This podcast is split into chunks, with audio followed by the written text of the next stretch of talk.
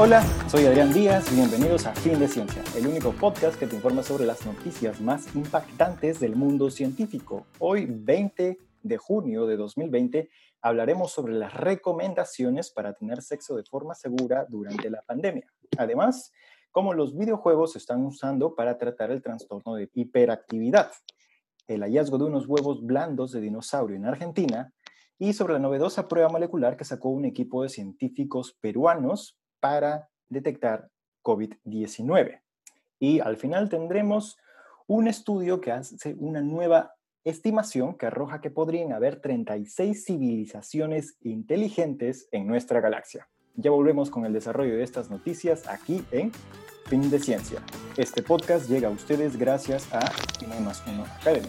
Para desarrollar las habilidades que este nuevo diseño exige, ingresa a n1.org e inscríbete en uno de los múltiples cursos que la plataforma tiene para ti. Hola, soy Adrián Díaz nuevamente. Bienvenidos a Fin de Ciencia, el podcast favorito de las 36 civilizaciones inteligentes que deberían haber en nuestra galaxia. Hoy, como cada fin de semana, me encuentro acompañado nuevamente por Víctor Román. Víctor, ¿cómo te dio esta semana? ¿Qué noticias nos tienes para hoy? ¿Qué tal, Adrián? Uh, ha sido una semana movida. Han, habido, han ocurrido varias cosas, hay muchos temas interesantes. Eh, la gente ha, recepcionado adecuadamente eh, este podcast. Eh, hay muchos comentarios, tanto públicos como privados. Y venga, si tienen algún, si estás viendo este podcast, si tienes alguna pregunta, lánzala. No olvides dejar tus comentarios. También estamos con Daniel Mesa. Daniel. Hola Adri, ¿cómo estás? Saludos a, chicos, chicas que nos están escuchando. Gracias por la, por la buena recepción y, los comentarios. Así que hoy a divertirnos un poco comentando las noticias científicas de la semana. Y tenemos a Tania Balbuena. Tania. Hola chicos, ¿cómo están? Qué bueno que les haya gustado pues, esta parte del programa, tanto en audio como en video, y que nos sigan dejando sus comentarios, sus dudas, que aquí estamos también para disfrutar un poquito de comentar la ciencia que ocurre en la semana. Casualmente, México, Colombia y Perú son los tres países de Latinoamérica que más nos escuchan. ¿ah? Y bueno, al final tenemos a, a Isa. A Isa, ¿cómo te encuentras? Hola, ¿qué tal? Bien, contenta porque estoy enterando de que nuestro podcast tiene una buena recepción y, y eso pues este, qué bonito, ¿no? Bueno, entonces comenzamos con Tania. Tania, háblanos, ¿qué nos tienes para hoy? Bueno, algo interesante, de pronto muchos de nuestros oyentes han estado pensativos por esto, ¿no? ¿Cómo o cuáles son las recomendaciones para tener sexo seguro durante esta pandemia? Son cuatro recomendaciones como las más fuertes. Voy a empezar una y ahí les voy dejando para los comentarios. Entonces, la primera, entender cómo se transmite este virus. Si este virus es de persona a persona, si se transmite por partículas de saliva, moco, hasta el mismo aliento, eh, pues por supuesto nos toca usar el tapabocas. Y recordemos que, puede, que podemos encontrarnos con personas que no tengan síntomas, pero ojo, por ahora estamos investigando que puedan ser transmisores de este virus. Entonces, ¿cómo se ven ustedes con tapabocas eh, como la primer medida de prevención ante COVID-19? ¿Me estás, me estás insinuando, o, bueno, esa, esa institución, ¿cuál es? La de Nueva York, ¿no? ¿Está insinuando que la gente se, se debe eso con tapabocas? No, pues. No, no, ojo, ojo, no es que se den besos. Acá la recomendación del Departamento de Salud de la ciudad de Nueva York dijo, uso de tapabocas para tener relaciones sexuales seguras durante la pandemia. Y, entre comillas, con este tipo de, de, de medida nos está limitando un poquitico en el tema de los besos. Ahí dice también que seamos más creativos con las posturas, pues para tener estas distancias y para evitar como esta proximidad. Especialmente en esta área, ¿no? Pero está bien, pues, ¿no? Ese es como, es como esos besos de payaso, ¿no? Donde uno se toca la nariz nomás. No, no, pero igual, no, Pero igual la nariz tampoco para... No, pues claro, la nariz pasan ustedes. Oye, ¿cómo, cómo recomiendan ese tipo de cosas? Ah? O sea, Tania, en conclusión Tania, es el uso del tapabocas y no, no el contacto directo, es igual. No Tania, o sea que, o sea que, la verdad es que yo no lo había pensado, pero es que, o sea, en esta pandemia no se puede tampoco besar a otras personas. O sea, esa es la conclusión. Obvio. No, no, no, esa, esa está en la cuarta. Ya vamos con la recomendación cuarta. No te me adelantes, Aida. Por ahora vamos con la primera recomendación. Que seamos Pero me conscientes. están hablando de los besos. Pregunto. Bueno, bu- bu- sí, e- es que esa es más grande. Esa la Calma, quiero dejar calma. para el A final. ver, Calma, solamente, calma. solamente para que Veo claro preocupada a Isa. Veo la, la veo preocupada. Daniel qué? también está preocupado. Comenta, comenta. para que quede claro ese punto, es decir, el, el departamento de, bueno, de Nueva York, ¿cómo es? Sí. Departamento de Salud de Nueva York. El Departamento de Salud de Nueva York está proponiéndole a la gente, es decir, a ¿Por gente que, que- que tenga relaciones casuales, en todo caso, ¿no? O sea, intercursos Ojo, sexuales No. A o, para las el propias mundo. parejas que viven juntas, por ejemplo. ojo, la recomendación es para todo el mundo porque, por ejemplo, si tú estás y convives con tu pareja, pero ella sale a trabajar, hay un riesgo durante ese, ese lapso. Entonces, aún, aún en eso, que el riesgo es bajo, ojo, la probabilidad es más baja, aún así está la recomendación. Sí, Pero pues, bajo la presunción de que la pareja va a ser fiel, ¿no es cierto? Y no se va a ir a agarrar a besos con nadie afuera. No, pues, Bueno, hasta allá yo no puedo Pero, meter, hasta qué aquí las recomendaciones son clínicas, no son Pero qué, qué, qué asco, o sea, o sea, imagínate en estos tiempos de pandemia en el que cualquiera puede tener el virus, o sea, qué ganas va a tener uno de ir a besar a cualquiera por ahí, qué asco. No, por eso, la recomendación inicial, mal, Daniel, quedémonos ahí y cerremos que es uso de tapabocas porque la transmisión de este virus es por las gotículas. Entonces, cero contacto de esta área. Me ¿Cuál es parece la muy Y no, y no ¿Recomendación? besitos de tapabocas con tapabocas porque ahí estamos haciendo pues Sí, sí, sí. Haciendo traspaso trampa. de, de los virus. O sea, ¿Cuál es la siguiente No, recomendación, mantener la Dani? distancia. Vamos a hacer como, como los bonobos. ¿Cuál es la siguiente ¿Cómo recomendación? los bonobos? Víctor, enséñame. no no se besan, los bonobos no se besan. ¿Cuál es la Ah, Es muy, muy, muy mecánico así. Ok, ok. Bueno, Víctor puede decirle a toda nuestra audiencia que los bonobos son una muy buena eh, eh, forma ¿No me de escuchan ejemplificar esto, de A guardar ver, la no, distancia. no hagan como que Adrián no existe, por favor. Estoy hablando hace rato. Ah, disculpa, era una conversación de adultos, disculpa. Oh.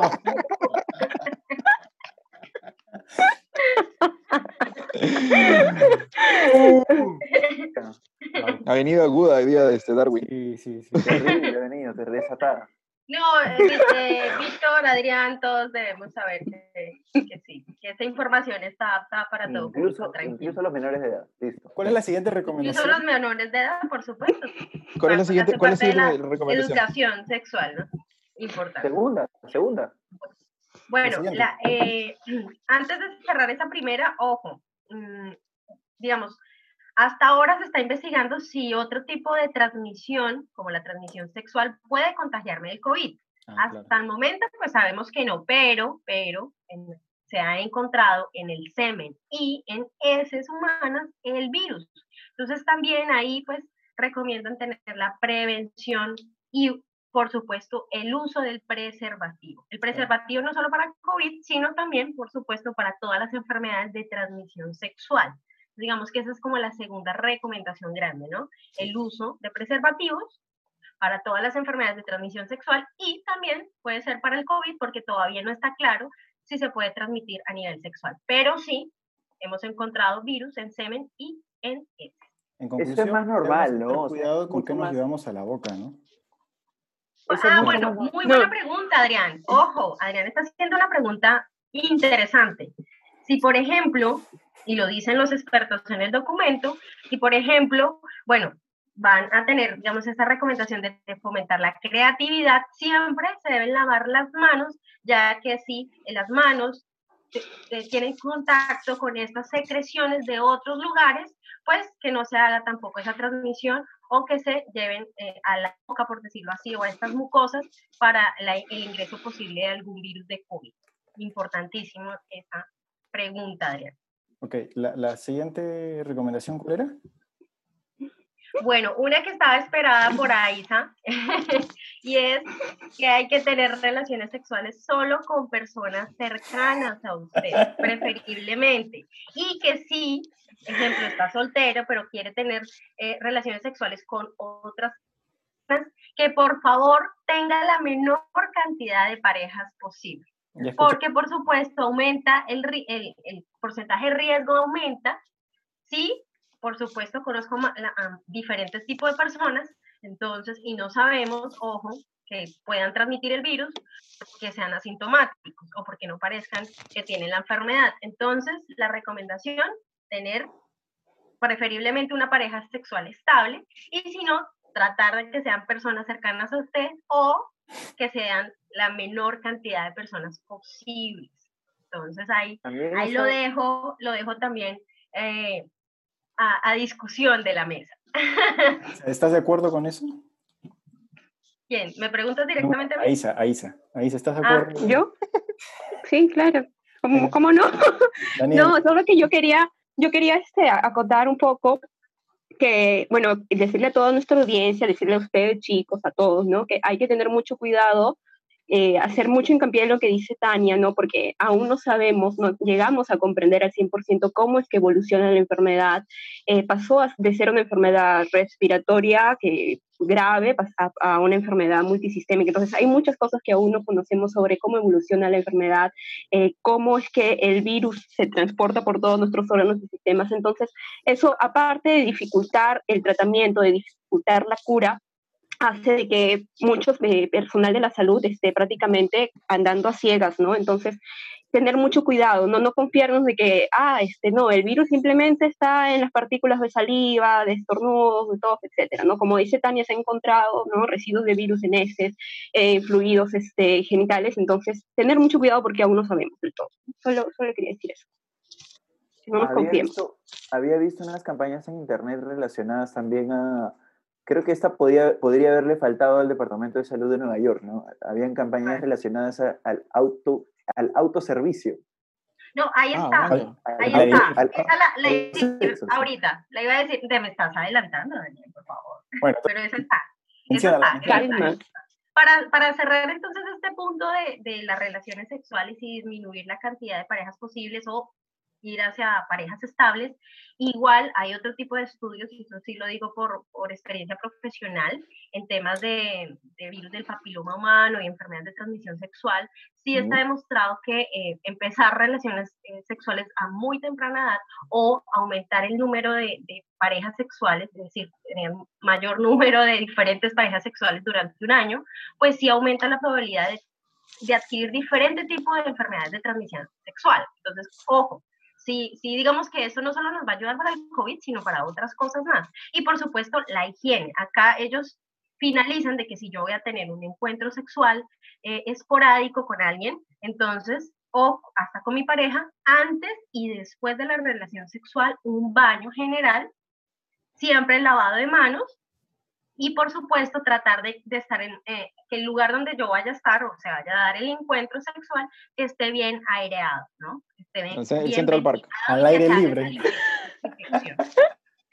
no, para, para, para cerrar un, para, para cerrar un poco, este, eh, quería hacer un comentario. Esta, esta recomendación hacia la monogamia es algo que venía desde antes de la pandemia y que, dado, el, dado la pandemia, tiene mucho mayor eh, peso en, en, el contexto actual.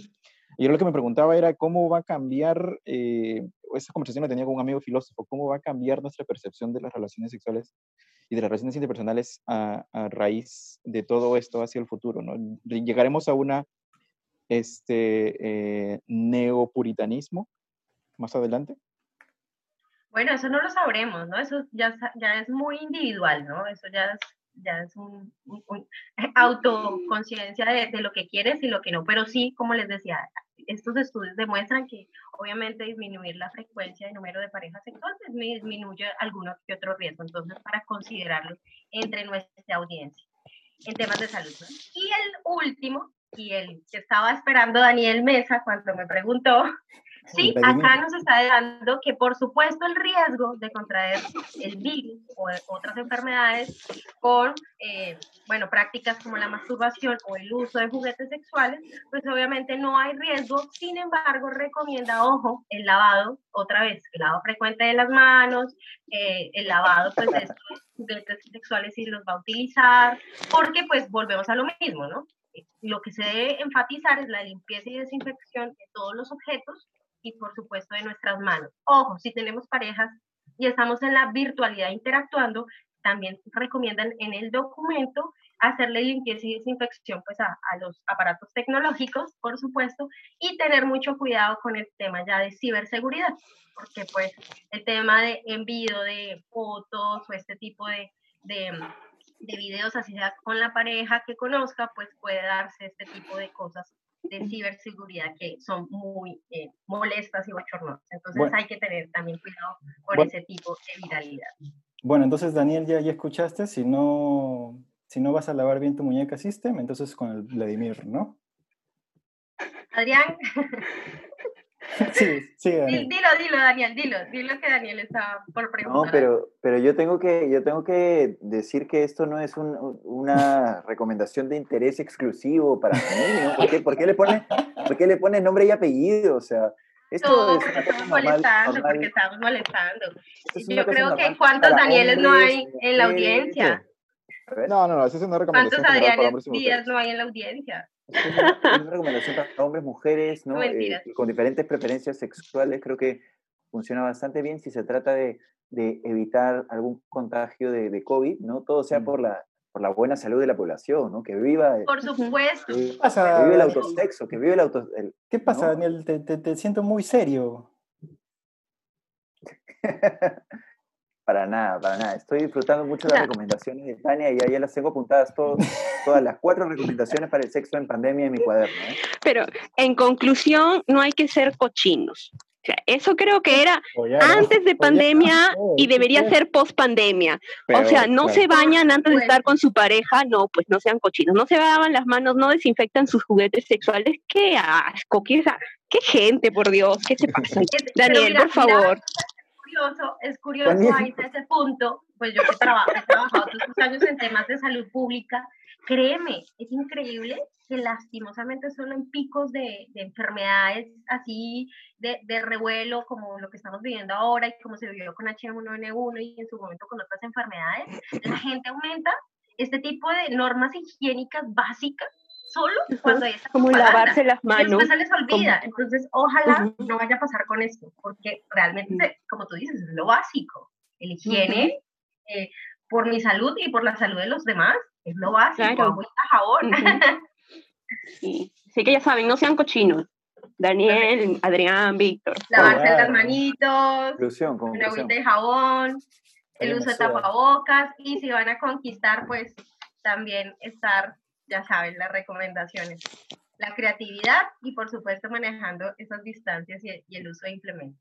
Yo creo que a partir de esto va a surgir un nuevo, un nuevo fetiche, ¿no? La, la, la del tapabocas, una cosa así. O sea, pues hasta ya no sé, pero en temas de salud yo me imagino que sí se debe adecuar este tipo de indumentaria a que sea fácil de lavar y bueno, que resista todos estos químicos de desinfección, porque de pronto algunas sustancias de juguetes o de este tipo de instrumentos no, no hagan reacción química, ojo, con el tema de las sustancias de limpieza y desinfección. Entonces ahí el reto también para toda esta industria. Uh -huh. un, fetiche, un, fetiche, podría ser hacerlo con trajes de bioseguridad, ¿no? ¿Con qué? ¿Con qué? Con trajes. Esos, tra esos trajes son completamente cerrados. ¿Cómo, cómo, cómo ocurriría el, el ah, asunto? Bueno, ya los diseñadores. La imaginación no tiene límites. Le tienen que hacer las adecuaciones. No más. no más pregunto, pregunto. No.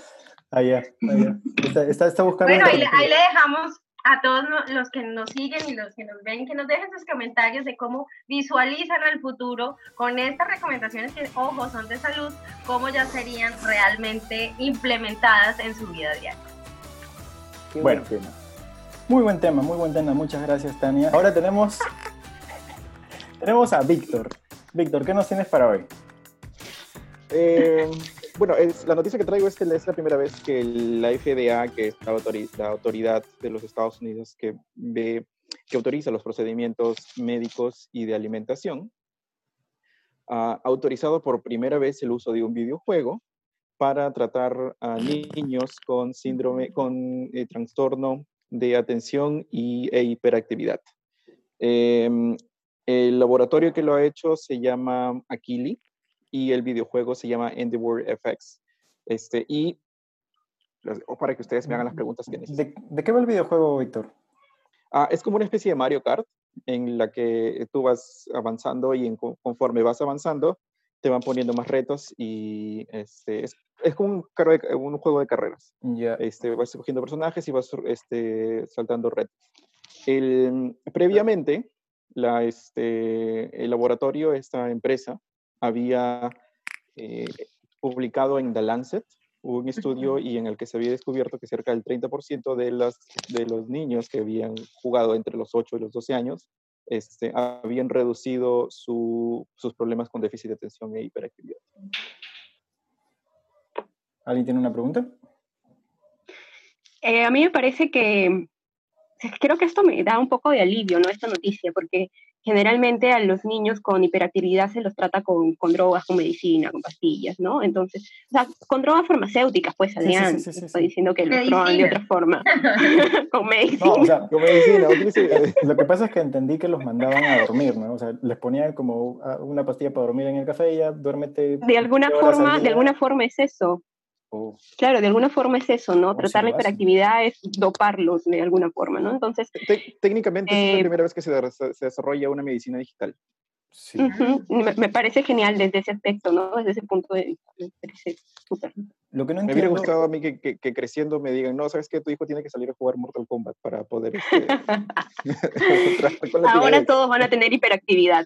Ah, sí. E, es justamente por ahí donde quería preguntar. O sea, yo no entiendo, o sea, espero que sepas la respuesta. Eh, ¿De qué manera este videojuego ayuda a controlar la, hiperactividad en un, en un, niño? ¿Y por qué este videojuego sí y por qué otros videojuegos no? la empresa lo que ha hecho ha sido eh, trabajar desde la parte de vista neurológica y en base a eso ha desarrollado algoritmos de inteligencia artificial para redireccionar la atención del niño. Entonces, en el momento en el que el niño bota su estrés y va trabajando para conseguir los, este, las distintas metas, eh, puede estar un poco más tranquilo después de jugar.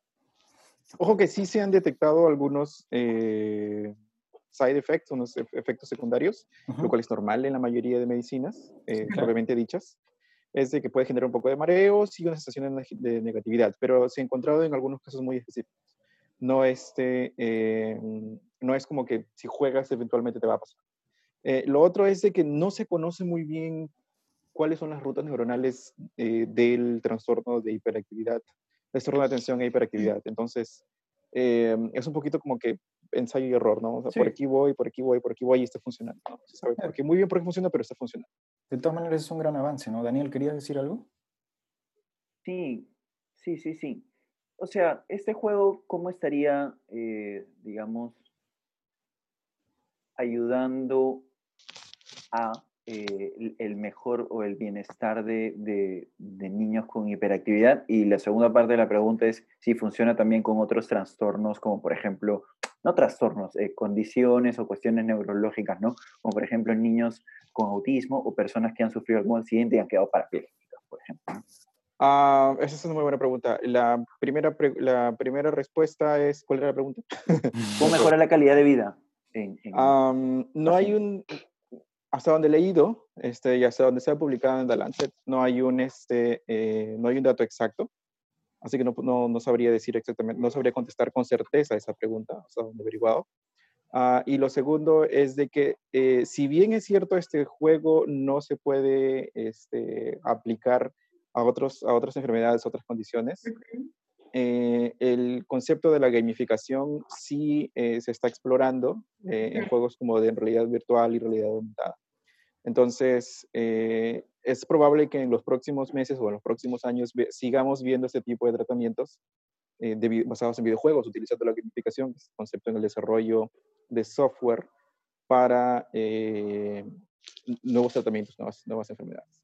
Lo, que sí me, parece, me parece importante que se desmitifique también el tema de los videojuegos, porque pues uno dice, no, hay que quitarle los videojuegos a los niños, por supuesto, no, todo tiene que ser con un equilibrio, pero también eh, algunos videojuegos, algunos, y ahí eso ya tocará mirarlos punto a punto, sí permiten concentrar a, a, los niños y también permite también hacerles parte de agilidad mental, como tú decías, todavía eso está por investigarse, pero sí hay varias terapias y hasta con realidad virtual que se están ejecutando pensando de aquí a futuro cómo van a integrarse la tecnología con las nuevas terapias. Por ejemplo, ahorita que todos estamos en cuarentena, pues imagínense, este tipo de terapias serían efectivas y serían muy útiles en este momento para estos niños.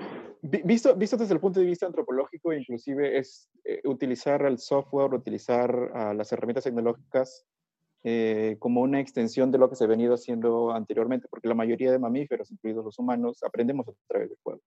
Entonces, eh, los videojuegos son una extensión lógica de usar la tecnología en eso. Yo creo que muchos ahorita que van a estar con los niños en la casa van a tener que eh, gamificar mucho de sus actividades para tenerlos entretenidos y concentrados. Claro, Y como yo tengo que poner y yo tengo que poner la nota amarga, ¿no? Porque tampoco se trata, o sea, recuerden que los animales y, lo, bueno, humanos y animales, al final todos somos animales, hemos aprendido jugando, pero generalmente al aire libre, ¿no? Tampoco es que la sobreexposición a la, a la pantalla sea, ah, sí. una, una, una, alternativa, digamos, eh, única, ¿no? Como dice Tania, hay que, hay que balancear, hay que manejar con mucho cuidado. De Tampoco hecho, el mensaje acá es, compremos todo PlayStation, GameCube, ¿no es cierto? No, no, no, no va por ahí. El proceso, em, los niños han estado expuestos a 25, aproximadamente 25 minutos al día, tres días a la semana. Entonces tampoco es de que han estado este, pegados ahí en la computadora como, como nuestros amigos hoteros. Este, no, pero, en internet. pero también hay, que, hay, que, recalcar algo que, pues, no todos los juegos, o sea, hay, hay juegos que, que sí enseñan trabajo en equipo y estrategia y, algunos de los que juegan estos juegos los desarrollan muy bien, como los que juegan Dota, los que juegan LOL, eh, o los que juegan los Te estás defendiendo tu derecho a ser un niño rata. No, no, no, porque mira, en primer lugar, yo no juego ni Dota ni LOL, ni ningún, ningún juego de, ese estilo. O sea, yo a lo mucho los que juego son Battle Royale y y, la mayoría de veces juego solo porque no me gusta trabajar en equipo, entonces... el gato Tom. es mi juego favorito, el gato Tom. Entonces sí, pues como, como decía Tania, hay diferencias, hay ciertos videojuegos que te desarrollan ciertas habilidades, entonces tampoco es como hay que satanizar todos, ni hay que glorificarlos a todos, ¿no? Claro, sí. igual igual este, hay que seguir viendo cuáles son los alcances de los, de, los videojuegos en el futuro. Correcto. Yo creo que entonces, es importante. Entonces pasamos al siguiente tema. Aisa, ¿qué nos tienes para hoy? Eh, pues a ver, esta vez vamos a hablar de dinosaurios y sus huevitos. Lo que pasa es de que, como que esta chica la semana pasada habló de pepinos, hoy día habla de huevos, ¿qué onda? ¿Qué está pasando? Oh, esa, biología, esa biología de Aisa me, me parece curiosa. La cuarentena está haciendo efecto. No, a ver, lo que pasa es de que eh, todos los huevos de dinosaurio. no apto para menores. el símbolo de la R ahí. Protección. Vamos, Aisa, vamos. No, que hasta el momento todos los huevos que se han encontrado, todo el registro fósil de huevos de dinosaurios eran eh, duros a base de carbonato de calcio, como los huevos de las gallinas, de las avestruces, de todas las aves, de, de muchos reptiles eh, actuales, ¿no? Entonces, eh, los investigadores se preguntaban si en realidad todos los huevos son así. Lo que pasa es de que ustedes saben que en el tiempo, en, los periodos, este, en las edades, en las eras, el periodo de los dinosaurios más o menos abarca tres, tres eras, ¿no? Tres, tres grupos de, de tiempos, ¿no? Eh, Triásico, Jurásico y Cretácico. Entonces, los huevos que se habían encontrado eran del último periodo, el Cretácico. Entonces, eh, los investigadores decían, ¿y los huevos de los otros dinosaurios, o sea, de hace 500 millones de años, 200 millones de años, dónde están? O sea, ¿por qué no hay registro fósil de estos huevos, no? Y bueno, la respuesta parece que le han encontrado un grupo de investigadores de Argentina que han estudiado eh, fósiles eh, de dinosaurios que han encontrado en la Patagonia y a la vez también un registro fósil en Mongolia, ¿sí? Y estos eh, pertenecen a, son huevos de dinosaurios de más, los más primitivos, por así decirlo, del Triásico, del Jurásico. Entonces, estos huevos no tienen esa corteza dura eh, usualmente relacionada a los huevos de dinosaurios, ¿no? Sino que estos eran huevos blandos. Entonces, por eso es que era tan difícil encontrar fósiles de, dinosaurios de esos periodos de tiempo. Y y pues nada, esa, esa era la noticia, ¿no? Que aparentemente en un inicio los grupos de dinosaurios más primitivos no tenían los huevos duros, o sea, no tenían los huevos con carbonato de calcio, sino de una hembra. Las hembras no ponían huevos duros, sino que ponían huevos blandos y tenían una membrana proteica en lugar de una membrana o una corteza de carbonato de calcio. Entonces eso podría responder la pregunta de por qué no había registro fósil de, de, de los huevos de dinosaurios Daniel. Listo. Oye, una pregunta, Isa. Mm. este, este estudio me parece muy curioso. O sea, no te voy a preguntar ni siquiera por qué escogiste hablar de los huevos de los dinosaurios, pero sí te voy a preguntar. Eso es un consciente, no, no. ¿Para qué? O sea, ya. ¿Por qué o cuál sería la función de que los huevos sean blandos? O sea, ni siquiera te voy a preguntar para qué sirve, ¿no? Te voy a preguntar por qué, o sea, ¿por qué los, los huevos, o cuál sería la función biológica, a qué respondería, ¿no? evolutivamente que los huevos de los dinosaurios en su momento sean blandos. Eso me, me intriga. Sí, lo que pasa es de que eh, al inicio los huevos duros no existían. O sea, antes de que los huevos duros aparezcan en los dinosaurios del Cretácico medio superior, todos los huevos de todos los animales ovíparos que habían evolucionado hasta ese entonces eran blandos. Pero estos huevos blandos representan una desventaja evolutiva, porque hay que cuidarlos más, incluso si la madre está constantemente con ellos, no asegura que todos eclosionen o que todos sobrevivan hasta el final del periodo de incubación. Entonces, la evolución hizo su trabajo tratando de eh, otorgarle ventajas a los, a los Dime, dime, Víctor. Hay un punto más ahí, este, que mm, eh, de acuerdo a lo que se conoce, la extensión, la extinción del pérmico, lo que hizo fue este, generar temperaturas más secas. Entonces, aquellas, este, aquellas especies que dependían mucho de la humedad o de las del agua para poder tener sus huevos fueron extinguiéndose.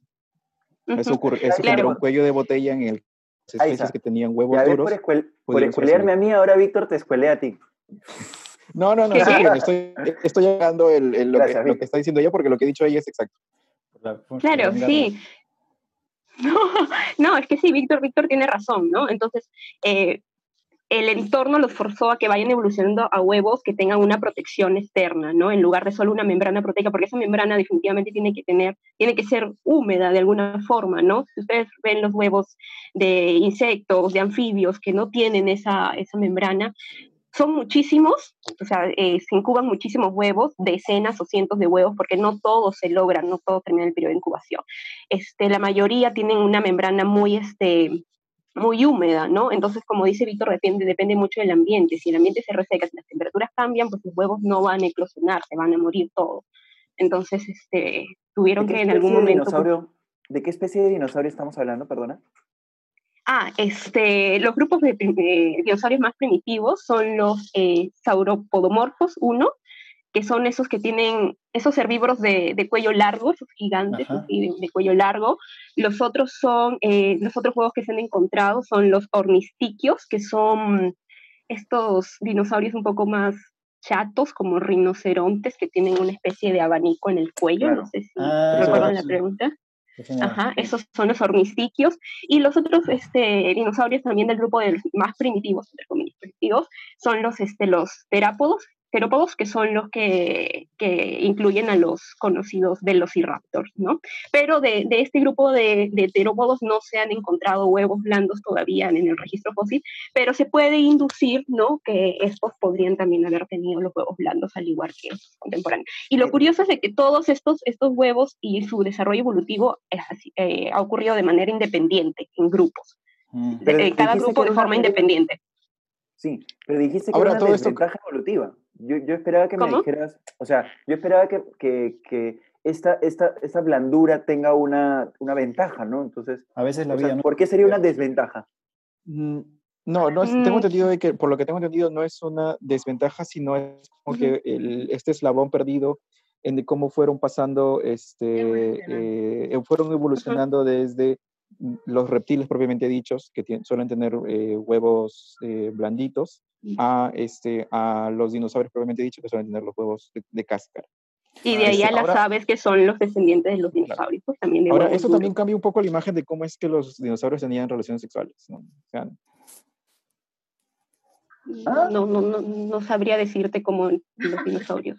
Tenían relaciones. De, dinosaurios no, sabemos. Ahorita hablamos de los humanos, que eso sí sabemos. No, tampoco, tampoco sé cómo ocurre en los humanos, así que no puedo decirte de los dinosaurios. Oh. Pero, yo tengo una pregunta, una pregunta para finalizar. ¿Por qué siempre, por qué, por qué hay tantos hallazgos en, en Argentina de dinosaurios? Ah, lo que pasa es de que si bien es cierto que los dinosaurios tienen una distribución global, muchos de ellos, ¿no? Muchos son, se, han distribuido global, globalmente, eh, el registro fósil no se encuentra en todas partes. No es de que yo voy a excavar en el sótano de mi casa y me voy a encontrar con huesos de dinosaurios o de de dinosaurio, qué sé yo, sino que hay ciertas características de ciertas zonas geológicas, de ciertas rocas o, suelo, no sé cómo decirlo, que tienen las características de conservar a los huesos, de conservar ciertas estructuras. Entonces, ¿cuáles son este tipo de rocas? Generalmente las sedimentarias. Entonces, hay zonas del globo, hay zonas del mundo que son muy ricas en este tipo de, de, sedimentos, en este tipo de rocas, en este tipo de suelo, y por lo general los científicos van a buscar ahí, ¿no? Por ejemplo, en el norte de Canadá también se han encontrado muchos registros fósiles porque es una zona propicia por sus características geológicas, ¿no? Aquí, aquí en Perú, en Ancash, ¿no? En Ancash hay una zona donde se han encontrado, no, no huesos de dinosaurios, creo que, pero huellas de dinosaurios, ¿no? Entonces, cada, cada estrato geológico, por así decirlo, cada tipo, cada especie de roca, de sedimento, etcétera, tiene sus características. Y hay algunas que pueden conservar eh, pues fósiles, huesos. Aparte que de acuerdo, a la tectónica de placas hay terrenos que son mucho más jóvenes eh, en, escala geológica y hay algunos que son mucho más antiguos. pues no, exacto. Tania, para finalizar. Ya, para finalizar, eh, algo que, que, deja ahí como a la, a la, audiencia para que lo haga. ¿Quieren ver un huevo blandito? No sé si ustedes han hecho ese experimento de, de colocar un huevo en un recipiente con, con, con ¿cómo es? Con vinagre, con vinagre. Entonces, como decía Aiza, como eh, el huevito es de carbonato de calcio y el vinagre es un ácido, y los que saben química mejor que yo, porque por lo poco que me acuerdo, entonces se va como ese dióxido de carbono y luego queda súper blandito el huevito para que lo hagan en la casa si quieren también ver un huevo grande. y tenemos a Daniel. Daniel, ¿qué nos tienes para hoy? Bueno, muchísimas gracias, Adri. Esta semana ha sido bastante movida en Perú. ¿Por qué? Al igual que hace unas semanas en Argentina, ¿no? Se anunciaban pruebas serológicas y moleculares eh, y, se, y se anunciaba, eh, digamos, con gran eh, expectativa, ¿no? la participación de los científicos locales en innovaciones relacionadas o soluciones relacionadas a la pandemia de COVID-19.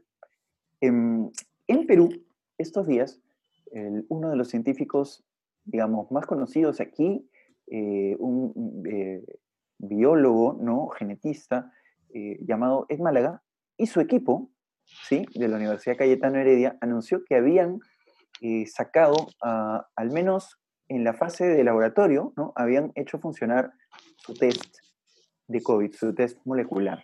Ya. Esta es una gran, una gran noticia, ¿no? Esta es una gran noticia a todas luces. ¿En qué se diferencia este test eh, de COVID molecular a los test convencionales? Y lo voy a decir en simple, y ahí si quieren me, me revientan de preguntas. Ya. La diferencia en que el COVID tradicional PCR, ¿no? Molecular, es un test hecho para tiempos de paz, ¿no? Así lo definen los científicos. Es un test que demanda mucho costo, que demanda mucha maquinaria, que demanda eh, grandes eh, o, personal especializado y demanda incluso compra de derechos, ¿no? Eh, bueno, esa es la gran complicación. Es difícilmente masificable en tiempos como estos en donde se contagia el COVID por todos lados. Los científicos peruanos han desarrollado un test con las mismas funciones, incluso con el mismo nivel de precisión que detecta COVID, pero que sin embargo es muy portable y es muy masificable. Esa es la gran novedad y por eso todos han estado celebrando en Perú esta gran noticia. ¿Cuánto te han dado por Publicherry, Daniel? ¿Qué? ¿Cuánto te han dado por Publicherry? Nada, la verdad que nada. Me parece que es una noticia eh, importante. Este, me parece que es importante destacar el hecho de que se pueda desarrollar cosas a nivel nacional que antes solamente se creían exclusivas para las grandes potencias, ¿no? Realmente esto no es un cherry, quizás esto es un despliegue chauvinista, ¿no? Es un despliegue de, emoción nacionalista que, que, puede, que puede surgir, ¿no? Porque finalmente es un orgullo que científicos locales este, desarrollen cosas que nos sirvan, ¿no? Y que abaraten los costos, por ejemplo, ¿no? Algo que, que Tania y, y, y, ahí se sabe muy bien, ¿no? cuestiones de salud. Daniel, eh, ¿qué tipo de técnica molecular es la que están usando estos, este, este equipo de investigación? Buena pregunta, buena pregunta. Y me preparé para ello, ¿eh? Es, es una ah. cosa que dominan los, los genetistas. Ha estudiado, estudiado. Sí, sí, sí. Y ahora les digo, ahora les digo. Está buscando la respuesta. Sí, sí, está buscando en Google. Está que le escribe, está que le escribe. No te hagas, Daniel. Googleando, googleando. Está que revisa su clase. En específico, en específico, a ver si, si, me, si me, permiten, eh, los científicos han buscado a través de este, de este trabajo eh, independizarse de la tradicional prueba, ¿no? La prueba usual llamada eh, PCR porque es la prueba de reacción de polimerasa en cadena, ¿sí? Que es un método en cadena de la polimerasa. De polimerasa en cadena. No, no, no. Tal cual. ¿no? Es, un método fabuloso, recomendado por, por, todas las oficinas internacionales, ¿sí? Por la OMS, eh, pero fue, fue diseñado para, digamos, para momentos de mayor tranquilidad. En países como Perú, es difícil llevar este tipo de, de, prueba PCR. ¿Por qué? Porque demanda de una maquinaria, de, una, de unas máquinas costosas que cuestan hasta 50 mil dólares. Y eso no es posible llevarlos a los lugares más adecuados, ¿no? Em, la idea es eh, proveer una, una, tecnología alternativa que haga todo lo que hace esa parafernalia en un kit sencillo, ¿no? En un kit sencillo. Em, ¿Y la pregunta de Aisa? Esa es la, la respuesta, ¿no? Aisa, ¿cuál era la respuesta? no, solo que, no, eh, tampoco es que se en el tema ni nada, pero, o sea, me parece que lo que intenta decir Daniel es de que eh, se ha buscado... que le da no, no, no, no, o sea, le está dando cátedra. No, que, que es que es lo que yo entendí, es lo que yo entendí que dice Daniel, ¿no? Que buscan una alternativa para reemplazar la tradicional PCR, ¿no? Porque la PCR, aparte de que es cara, demora mucho tiempo en sacar unas pruebas y sacar los resultados, ¿no? Son seis, ocho horas que hay que estar en el laboratorio y hay que tener mucho cuidado, hay que ser este, muy delicados para trabajarla porque eh, haces un mal movimiento y pues se te malogró todo, ¿no? Entonces creo que lo que están haciendo estos este, investigadores este, de la Cayetano y de la... son dos universidades creo juntos, ¿no? Es, eh, que están tratando de buscar una prueba que sea mucho más rápida, ¿sí? que salga en cuestión de minutos, me parece, me parece que esta de acá en 10, 15 minutos ya está el, resultado, que sea mucho más barata, creo que no excede a los 20 o 30 soles, por ahí, ¿no? Creo que va el precio por ahí, Daniel, no sé. sí, eh, sí, para precisar, ¿no? Eh, gracias por la, por, la, por la ampliación. Ahí, eso, eso tiene un nombre, ¿no? Que, que se llama, eh, o sea, a diferencia de la PCR, esto vendría a ser una técnica de amplificación isotérmica que es diferente. Es la RPA. RPA, bueno, sí, no sabía la sigla, gracias. Eh, dice que utiliza otras enzimas diferentes a la de la PCR, ¿no? la recombinasa y la polimerasa.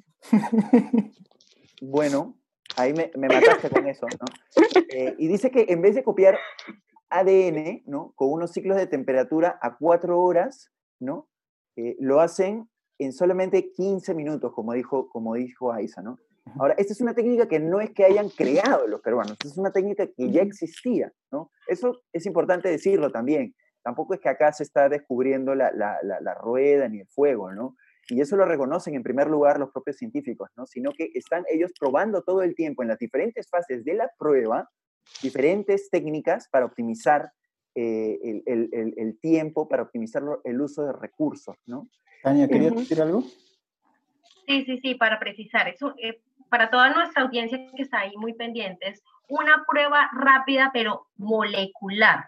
Es decir, simula una prueba rápida, como la que conocemos, pero esta sí utiliza los principios de las pruebas moleculares. Ojo, porque la, digamos, la Organización Mundial de la Salud y los referentes científicos nos dicen que para una buena detección del virus en sangre se necesita la detección molecular. Por eso, digamos, es la importancia y el hito que Perú esté como en ese avance y en esa vía de detección molecular que es como el gol estándar.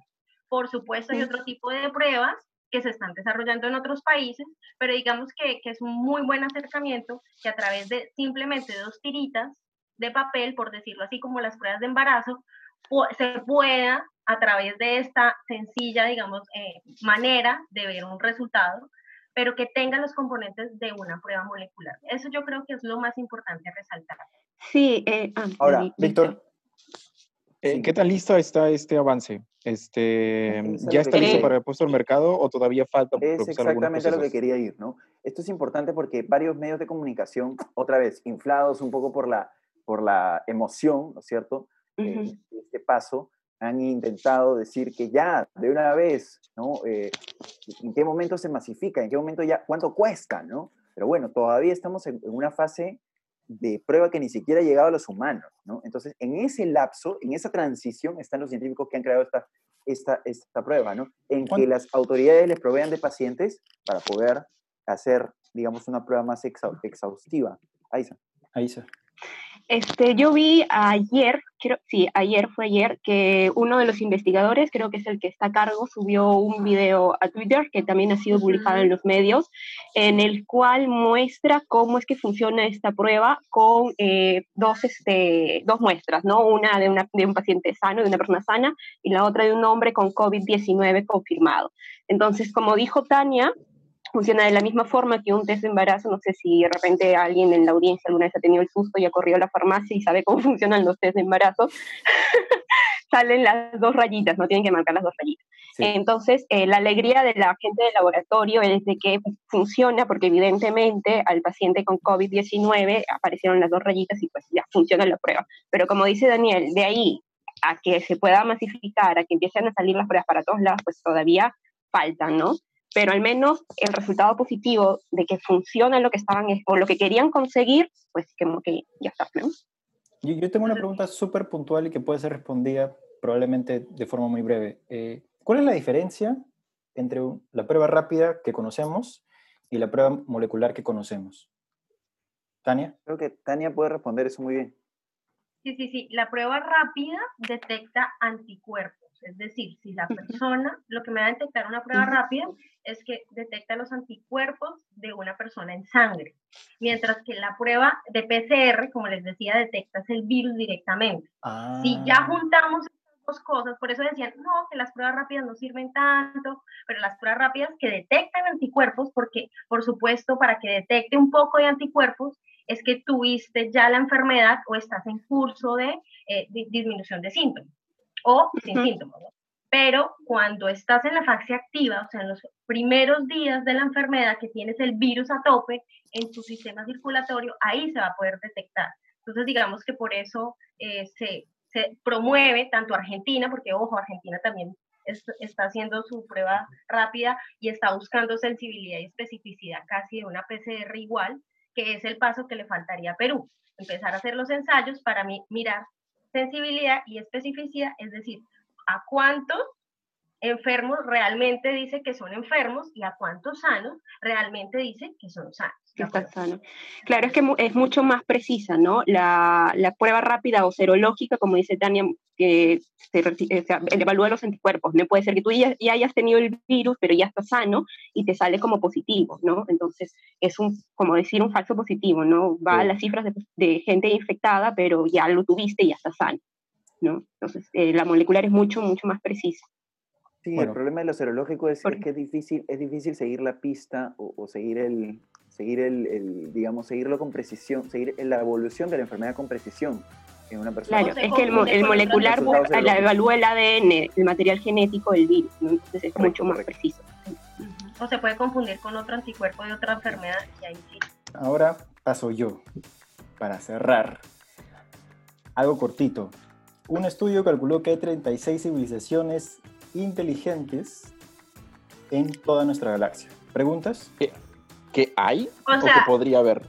Estimó o sea, que las 33 que hay y nosotros no, entramos ahí. nosotros no entramos. Porque con lo que ocurrió ayer en mi país, de en plena pandemia, irse corriendo a comprar cosas Ah, vi los videos en TikTok. creo que no, creo que no hay esa inteligencia todavía. ¿Y eso, por qué eso iba a preguntar, si nosotros estamos dentro de las, de las 36 o, o no. No, no creo. Parece que no. de acuerdo, a la estimación, sí, ¿no? De este, Adrián, porque estamos, estamos considerando que hemos pasado a ser una civilización inteligente hace 100 años. Sí, desde hace 100 años nosotros somos considerados una civilización inteligente, pero básicamente porque tenemos la tecnología para emitir eh, ondas hacia el universo, ¿no? Eh, ¿alguna Señales, ¿no? Sí, claro, sí, porque tenemos recién 100 años. ¿Cómo, cómo, cómo, cómo han hecho esta estimación? O sea, ¿cómo llegan a, este resultado? Y, y, para este, aclarar bien la, la duda de, de Víctor, no me quedó claro. ¿Hay o podría haber? Sí, no, podría, es, es una estimación. Podría haber 36 eh, civilizaciones inteligentes en toda nuestra galaxia. Eh, anteriormente se habían hecho, hecho, estas estimaciones, pero las incertidumbres eran enormes, ¿no? Entonces, lo que se ha hecho ahora es como acotar esa incertidumbre y darle un número. Sin embargo, pues en el futuro, de acá a unos años, puede haber, sacar, pueden sacar otro estudio y obviamente no van a hacer pues otro estudio que diga que hay 100.000 y otro estudio que te diga que hay solo dos, sino que los números se van acotando, se van acotando y el error cada vez se va reduciendo. ¿Es una especie de actualización de la ecuación de Drake? Eso te iba a preguntar. ¿Tiene algo que ver con la ecuación de Drake o, no sé, se partió desde esa ecuación o, cómo han hecho la estimación? Pues no se menciona la ecuación de Drake, pero sí se mencionan los límites astrobiológicos de Copérnico, que son que eh, se menciona que más o menos la vida inteligente se forma en menos de 5 mil millones de años, o después de 5 mil millones de años, algo similar a la Tierra, porque nuestra civilización más o menos se estableció como civilización inteligente en 4.500 millones de años, porque es más o menos la edad que tiene el sistema solar, ¿no? ¿En nuestra galaxia o en, el universo? solo en la galaxia. Solo en la galaxia. Solo en nuestra galaxia. solo hace mención a la galaxia. Ah, eh, eh, otra, otra, otra de las cosas que creo que es interesante anotar, así como nuestra galaxia tiene 100 años, y esto 100 años de, de ser catalogado, de, de, autocatalogarnos nosotros mismos como civilización inteligente, uno podría decir, bueno, entonces, ¿dónde están esas 36 civilizaciones que, que deberían estar por ahí? El punto es que si es que todas están, digamos, eh, homogéneamente ubicadas en la galaxia, deberían estar aproximadamente a 17.000 años luz de distancia una de la otra. Entonces, si esta civilización inteligente, así como nosotros, emitió sus primeras eh, ondas, de, ondas de radio, por ejemplo, hace 100 años, es imposible que hayan llegado todavía a la Tierra. Tendrían que pasar 17.000 años para poder nosotros detectar eh, estas ondas y saber eh, que hay algún tipo de civilización que está emitiéndolas en alguna otra parte de la galaxia. Ahora, 17.000 años en términos humanos es mucho, pero en términos geológicos es no nada. O sea, podría haber una civilización de 17.000 años que esté emitiendo sus, señales y que las podamos captar en, hipotéticamente, eh, las podemos, la podamos captar en cualquier momento, ¿no? Sí, claro, claro, claro, claro, claro. O sea, pudo, haberla, pudo haberla emitido hace 17.000 años y la, la podríamos capturar mañana, pero todo eso eh, depende mucho porque, como te digo, estas son algunas estimaciones. Tomar algunas cosas que son de esta manera para poder realizar la hipótesis. No podemos eh, tener todas las variables como variables, sino mantener algunas constantes. Daniel. Sí, no, solamente quería apuntar nuevamente, no sé por qué me toca últimamente el, papel de agua fiesta, pero estas, estos estudios, la verdad es que, o sea, son hipótesis sobre hipótesis, ¿no? O sea, y la verdad es que o sea, me quedo más con, la, con, una posición más cercana a la, no sé, a la paradoja de Fermi, ¿no? Porque, o sea, realmente... ¿Qué dice la paradoja de Fermi, Daniel? Hay cosas que, hay, hay cosas que siempre me...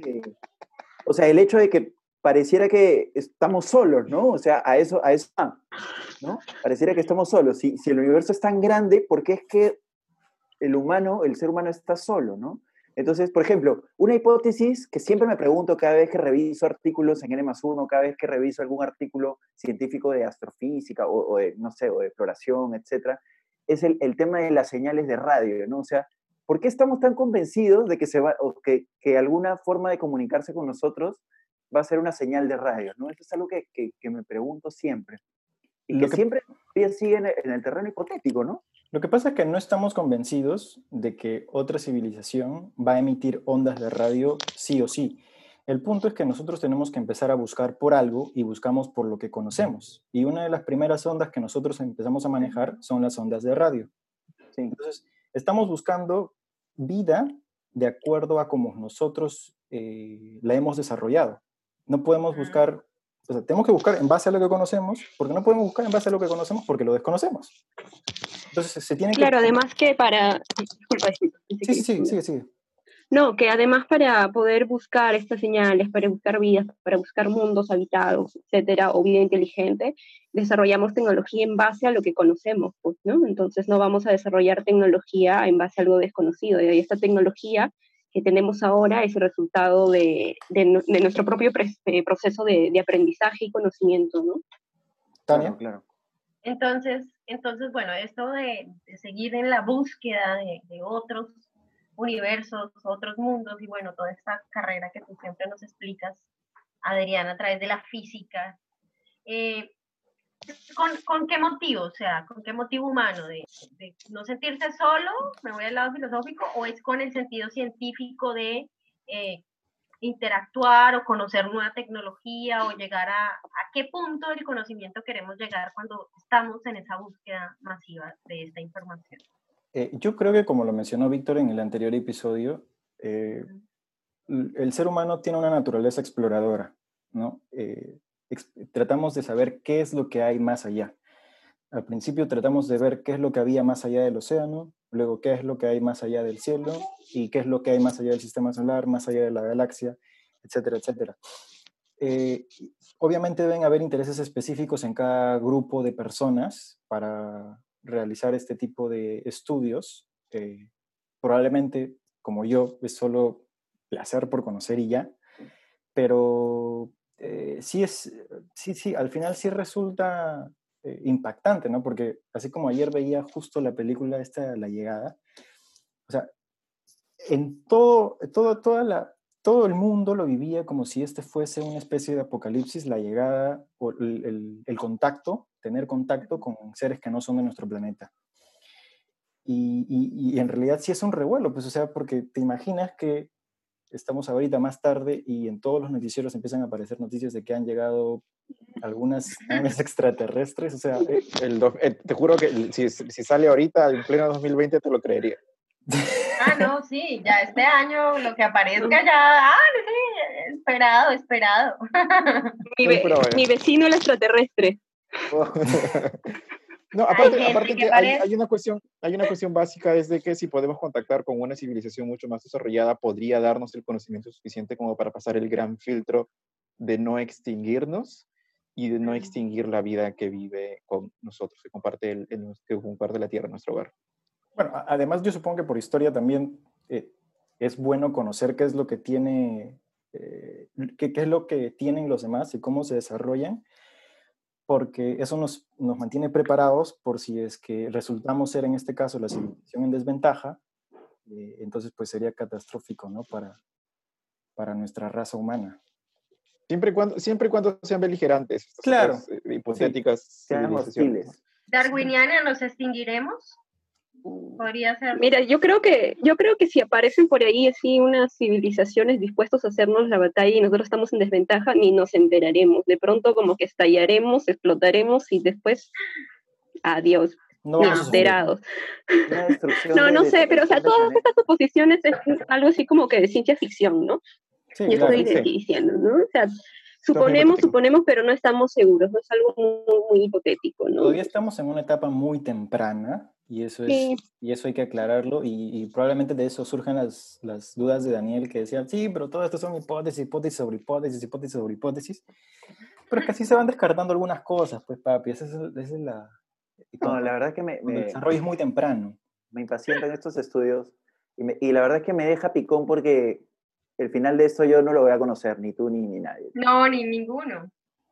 Muy es que o sea, entendiendo el final de esto, entendiendo el final de esto como el, un encuentro ¿no? cercano, del tipo Steven, Steven Spielberg, ¿no? Del tercer tipo, encuentros cercanos del tercer tipo. Sí, sí, sí, la Yo creo que... Entendiendo el final de esto, ¿no? Y eso creo que es bien difícil que alguno de nosotros vivos y... No lo a ver, claro. Yo creo que una película que Creo que Víctor que va a Marte y por allá haga algo y que...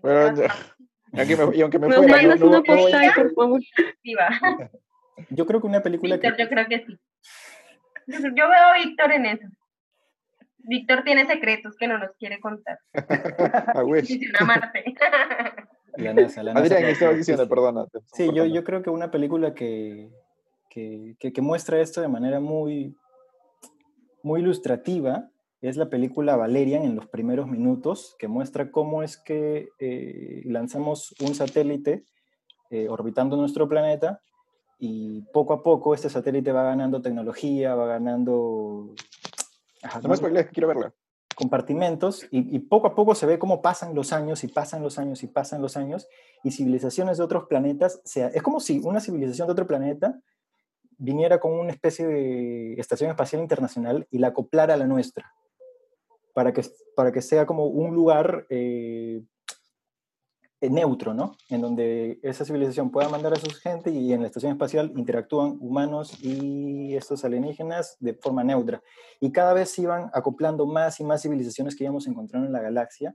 Y en un momento es como que todos vivíamos, eh, pues, pues convivíamos entre todos juntos. Y, la verdad es que a mí la película Valerian tiene un universo que me deja deslumbrado. Es, Entonces dejémosle tarea a los, a los que nos están hoy escuchando, ¿no? Ver, ver la película, hacer el experimento del huevo blandito y ¿qué más? ¿qué más? Ah, y por supuesto, ya mi tarea, ¿no? En temas de salud, el, uso de tapabocas y que nos cómo implementar esto con tapabocas, esa es la recomendación. ¿Esa es la tarea de Tania? Sí, pues preguntarle realmente cómo, cómo ven estas recomendaciones oficiales de, de, este Instituto de Salud, si realmente son aplicables a su vida y si lo van a hacer, ¿no? Porque porque asimismo uno también puede mirar qué otras estrategias más locales. Ojo, ¿no? Esto es en Estados Unidos, ¿cómo lo vamos a hacer acá? Todavía no se ha hablado. Por eso dejo abierto las casillas para comentar. Eso es todo por hoy. Soy Adrián Díaz y este fue Fin de Ciencia, el único podcast en habla hispana que te da un reporte de las noticias científicas de la semana. Chao y hasta la próxima semana, chicos. Chao. Chao. Chao.